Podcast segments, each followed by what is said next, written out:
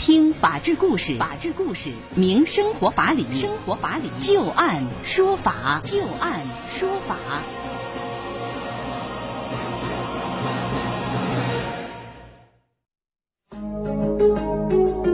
北京时间的十八点零二分，您现在正在关注收听的是石家庄广播电视台农村广播，在每天的傍晚六点到六点半为您带来的就案说法，我是志晶。我们会在每天的节目当中，就一些真实发生的案例，来邀请我们的法律顾问帮助大家分析其中所蕴含的法理和人情。那在今天的节目当中，我们将会连线的法律顾问是张玉柱律师啊。在今天节目当中，我们首先要和大家说到的第一个案例啊，是有关于祖孙关系疏远，并且与儿媳。数次对簿公堂的一个案子，近些年来，隔代亲属探望权的问题越来越受到社会的重视。夫妻离异之后，没有抚养权一方的老人啊，是否还能够探望自己的孙辈呢？有这样一对老两口，与儿媳关系不睦，儿子患病去世之后，老两口一家人与儿媳几次对簿公堂，后来要求去探望孙子，又遭到儿媳的一口拒绝，于是老两口就把儿媳起诉到了法院。要求对于孙子行使探望权，上海市徐汇区人民法院就公开开庭审理了这样的案子啊。接下来我们就来详细了解一下这个案例的经过。二零一三年，赵女士和李先生登记结婚，一年之后，儿子石头出生了。原本应该和和美美的家庭，却因为各种琐事逐渐产生了矛盾，夫妻甚至开始闹起了离婚。老两口常年居住在外地，与孙子联系较少，并且呢祖孙关系疏远。李先生查出患病之后，赵女士住在了娘家，在娘家父母的协助之下抚养儿子石头。公婆老两口住进了小两口在上海的婚房，照顾患病的儿子，此间没有主动看望过孙子石头。二零一六年，李先生去世了。老两口曾经因为遗产继承的问题，将儿媳和孙子告上法庭。经过法院判决之后，对于儿子的遗产进行了分割。二零一七年，赵女士起诉老两口的女儿、女婿通过网络发帖等方式公开其个人隐私信息，并且对其进行辱骂和人格贬低。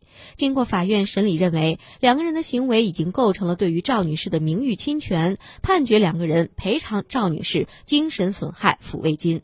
那么，老两口是否可以探望孙子呢？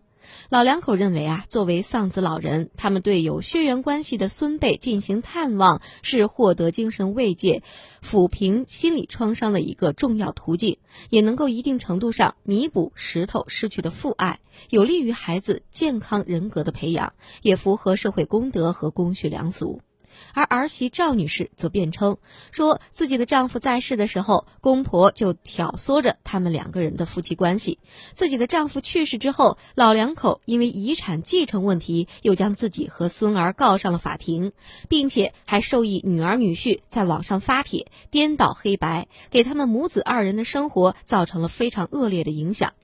自从儿子石头出生之后，公婆只在自己的主动邀请下和孙子见过数面。而作为祖父母，从来没有主动要求探望孙子，并且在物质和精神方面都没有对孙子提供过任何帮助。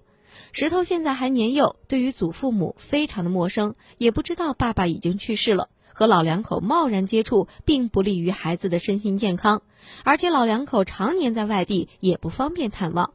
我们来看看法院怎么看待这个问题的。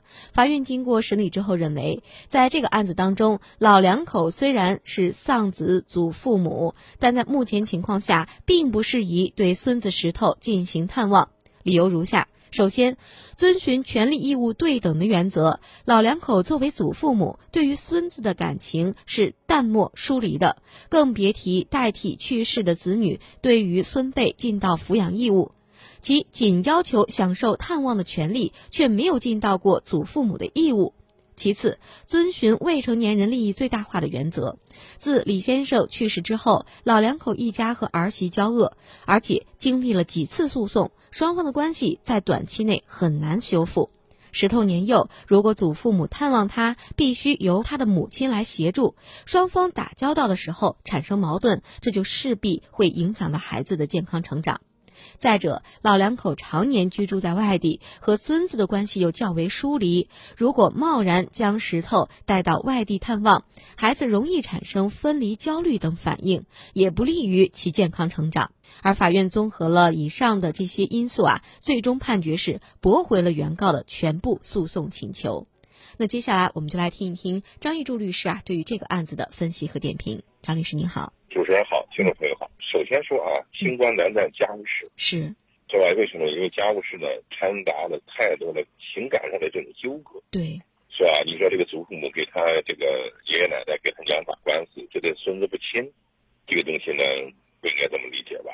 你说祖父母这个爷爷奶奶没给孩子买过东西，没给没给过钱，没给过他妈钱，你说就心理上不亲这孩子，这都是外在形式，是吧？亲不亲的情感上只有他自己知道。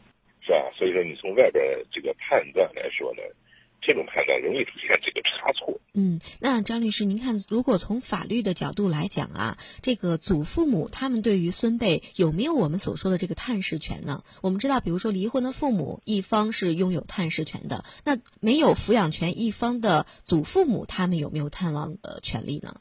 所以说呢，这个东西呢，就法律就说法律就得了，说太多往往容易引起当事人的这种反感。在我们婚姻法当中啊，讲的这个非常清楚，是吧？不跟孩子一方生活的，啊，对孩子有探望权。起码在我们国家目前来说，这个法律上来讲，这个祖父母、外祖父母对这个孙子和外孙子，没有规定他有探望权。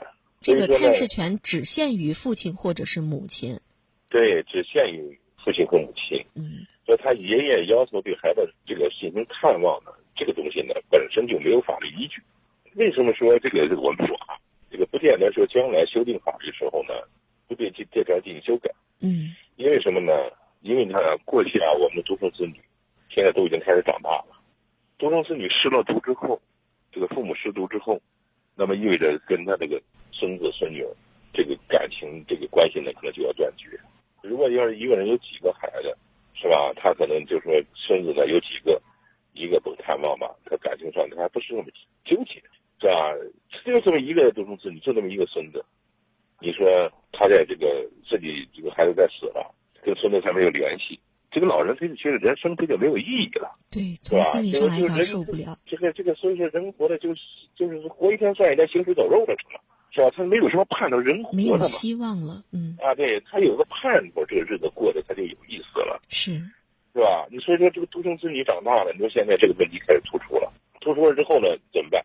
法律对此呢，就要开始进行修订了。嗯，究竟允许不允许祖父母和外祖父母这个对孩子进行看望？所以说呢，这个现在呢没有依据，不见得将来呢没有依据。但是我们国家往往呢又这个制定政策啊，制定法律时候，它往往它又是以这么一种方式，就说你在实践当中你先做，做完了看看效果好了，我制定出法律来。